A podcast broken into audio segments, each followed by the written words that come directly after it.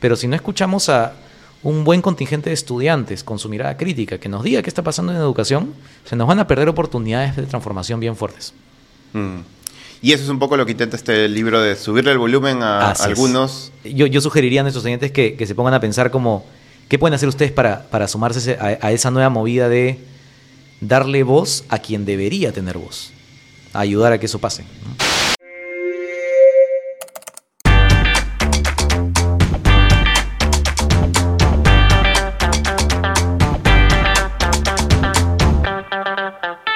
Hola Franco, ¿qué tal? ¿Cómo estás? ¿Qué tenemos para esta semana? ¿Qué es lo que nos vienes a compartir en tu menú de aprendizaje para todos los docentes y las docentes de laboratorio? Hola Pepe, em, y cómo están todos. Lo que vengo a compartir es un nuevo libro que ha salido de la red Teach for All, que es la red internacional donde estamos unidos los 64 enseñas del mundo, y que acaba de sacar un libro que se llama ¿Cuál es el liderazgo que necesitamos hoy día?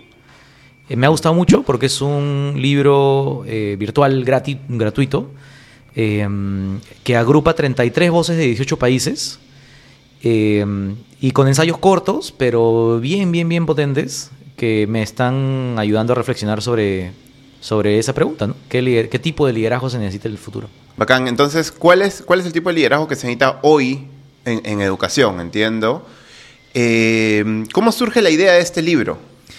Em, desde hace un tiempo, eh, la red Teach for All estaba contemplando la idea de que había muchas historias, perspectivas diversas que no estaban siendo parte del debate en educación.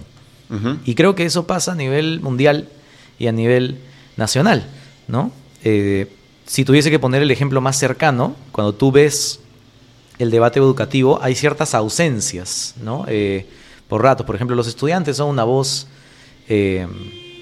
en gran medida ausente, ¿no? Eh, salvo algunas excepciones en el, en el Perú, en el mundo. Entonces dijeron, oye, ¿por qué no juntamos a un grupo diverso de personas que trabajan en educación eh, y les invitamos a que cada uno escriba un ensayo, lo juntamos y de repente sea algo que, sea una colección interesante en sí misma por su grado de diversidad. Mm. Eh, y que es el inicio, creo, de de una estrategia más fuerte que nosotros también en Enseña estamos eh, persiguiendo de poder dinamizar un poco más el, debate con nuevas voces. ¿Y, qué voces entonces tenemos? O sea, tenemos, entiendo que tienes voces, en, ese libro tenemos voces de estudiantes. ¿De qué roles más tenemos eh, personas del sistema educativo? Eh, personas que están en docencia, en dirección de escuela, personas que están como emprendedores sociales. Eh, creo que más o menos por ahí se está moviendo este, este grupo de este primer libro. ¿Y ya lo leíste todo? He leído una parte. A ver, a ver, ¿qué pasó? Eh, porque ha salido hace día y medio. Día y medio. Eh, sí. Entonces he leído un grupo de los ensayos. y yo mismo también por primera vez. pero me me, gustó, me gustaron las diversas perspectivas que he visto, al menos de lo que he recorrido hasta ahora. Perfecto. Entonces, de Perú, ¿quiénes, ¿cuáles son las voces que están representando Enseña Perú? Veo que estás disfrutando este contenido, así que te invitamos a suscribirte a nuestro canal de YouTube.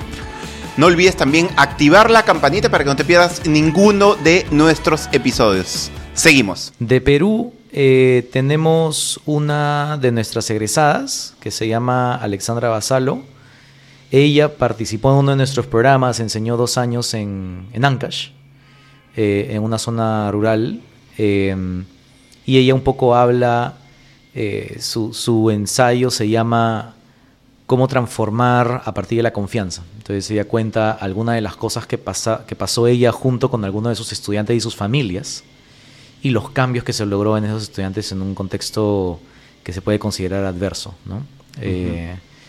Eh, yo puse un ensayo también, eh, el ensayo trata un poco menos de mi experiencia y más trato de contar la experiencia de una lideresa eh, llamada Delia Ciesa en Cajamarca y, toda su trayectoria, ¿no? porque me parece súper admirable como ella, por ejemplo, ella es de, Chota y nació ahí y ha sido maestra, ha sido parte del equipo de Naugel, ahora lidera toda la parte pedagógica de la de Cajamarca, es una líder súper colaborativa, súper inspiradora, ¿no? Eh, esas son en, e- en esta edición las esas dos voces. O sea, Delia es chotana. Sí. Y hace súper bien su trabajo. Pucha, sí, súper, es una líder súper inspiradora y también es miembro de nuestro Consejo Nacional de Educación. Ah, mira, qué interesante. Sí, sí, sí, sí. Qué bacán. Y entonces, eh, hablando de este libro, ¿por qué recomendarías leer este libro? ¿Qué es lo que en esto día y medio que has estado leyéndolo, dirías que es lo que quizás nos vamos a llevar al, darle oportunidad a este libro? Yo creo que para, para todas las personas que quieren ejercer liderazgo en su país en educación, eh, de lo que he leído, ha habido artículos fulminantes que me han ayudado a reflexionar en tres caras, hacerme preguntas bien fuertes a mí mismo, de que me están ayudando a tomar eh, tipos de decisiones ya sobre cómo voy a seguir aprendiendo, sobre cómo leer, sobre cómo pasar mi tiempo. Eh, porque todas tienen que ver con liderazgo, es un tema que me interesa, ¿no? Entonces, en cada ensayo encuentras o reflexiones o formas de ver el mundo del liderazgo, formas de ver el trabajo en educación que de repente no te esperas. Y creo que eso es lo primero, a nivel macro. Pero lo segundo es que no siempre tenemos la oportunidad de leer, por ejemplo, opiniones de, eh, de estudiantes, por ejemplo. A mí me encanta leer los, los artículos de, de los estudiantes y acá hay más de uno. Entonces, eh, yo sí, person- pe- digamos, personalmente, ¿no? Creo, en Enseña Perú también lo, lo creemos, que eh, nuestra transformación en educación se va a acelerar más en la medida en que podamos escuchar a nuestros estudiantes, porque ellos son los que viven eh, El día a día. lo- lo- el día a día de la educación. Eh, y, y eso también me ha parecido como súper revelador. Mm, qué interesante. Entonces, este libro que nos recomiendas, repítenos, el, el- está en inglés todavía, ¿verdad? Pero Sí, me contabas eh, que va a salir en español. Sí, eh, eh, en, en este momento ahí vamos a poner el, el link. es un libro gratuito, se lo pueden bajar en PDF. Hoy día se llama What Leadership Do We Need Now, que es el nombre en inglés. Eh, pero están eh, en este momento traduciéndolo y en dos, tres semanas van a sacar la versión en español, que va a ser título ¿Qué liderazgo necesitamos ahora? Ya, perfecto. Entonces, con el mismo link, supongo que ahí puedes descargar la versión en En la, inglés. en la un- misma página, sí. Y en En un par de días la, la versión en la español. versión en español. Y una cosa que quería agregar es que este libro para mí es un caso de algo de fondo más importante para el Perú, que es quiénes están hablando de educación y quiénes no. Y creo que esa es una pregunta bien importante. O sea, ¿quiénes tienen voz en educación en el Perú y quiénes no? Totalmente. Mm. ¿Y de qué hablamos? ¿Verdad? Cuando tú ves todas las publicaciones en educación en todos los medios eh, y, y- y en todas las conferencias de nuestro país, en todos los portales de nuestro país, tenemos que poder preguntarnos quiénes están hablando y quiénes no. Creo que quienes están hablando menos son estudiantes, padres de familia, ¿verdad? Mm. Eh, funcionarios que trabajan en UGEL, eh, los mismos docentes, y creo que esa, ese- esa para mí es una prioridad a nivel nacional. ¿Cómo vamos a entrar a, a la siguiente década impulsando que el Perú y todo nuestro todo el liderazgo de todo el país se escuche mutuamente con la diversidad que necesitamos? Porque los que, las personas que tienen opiniones hoy día ya, ya, ya conformadas, ¿no? Que conocemos, son una parte del rompecabezas. Pero si no escuchamos a un buen contingente de estudiantes con su mirada crítica que nos diga qué está pasando en educación, se nos van a perder oportunidades de transformación bien fuertes. Mm. Y eso es un poco lo que intenta este libro de subirle el volumen a Así es. algunos. Ese es un. Es, es- exactamente. E- Eso es. eh, Yo, yo sugeriría a nuestros estudiantes que, que se pongan a pensar como. ¿Qué pueden hacer ustedes para, para sumarse a, a esa nueva movida de darle voz a quien debería tener voz? A ayudar a que eso pase. ¿no? Y te lanzo para cerrar la, una pregunta medio picante, una Sí. picantita. ¿A quiénes, y para que respondas así velozmente, Hmm. ¿a quiénes tenemos que subirle el volumen? Tres agentes que tenemos que subirle el volumen hoy en educación.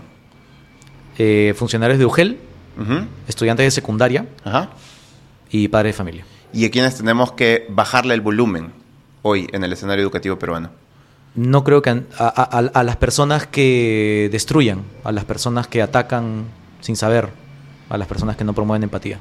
A las personas que, que no están pensando en, en en- en sumar en equipo. Sí, Hmm. Sí, a las, o a las personas que están alzando su voz solamente para promocionarse personalmente, no sé, ¿no? Eh, que, están, que, que esa es una prioridad más, más alta que, que realmente eh, eh, traer su opinión realmente para contribuir. Y sobre todo a veces pensamos en comunicación solamente como un acto de hablar y escribir. Yo creo que a veces es más importante escuchar. Eso también es parte de la comunicación.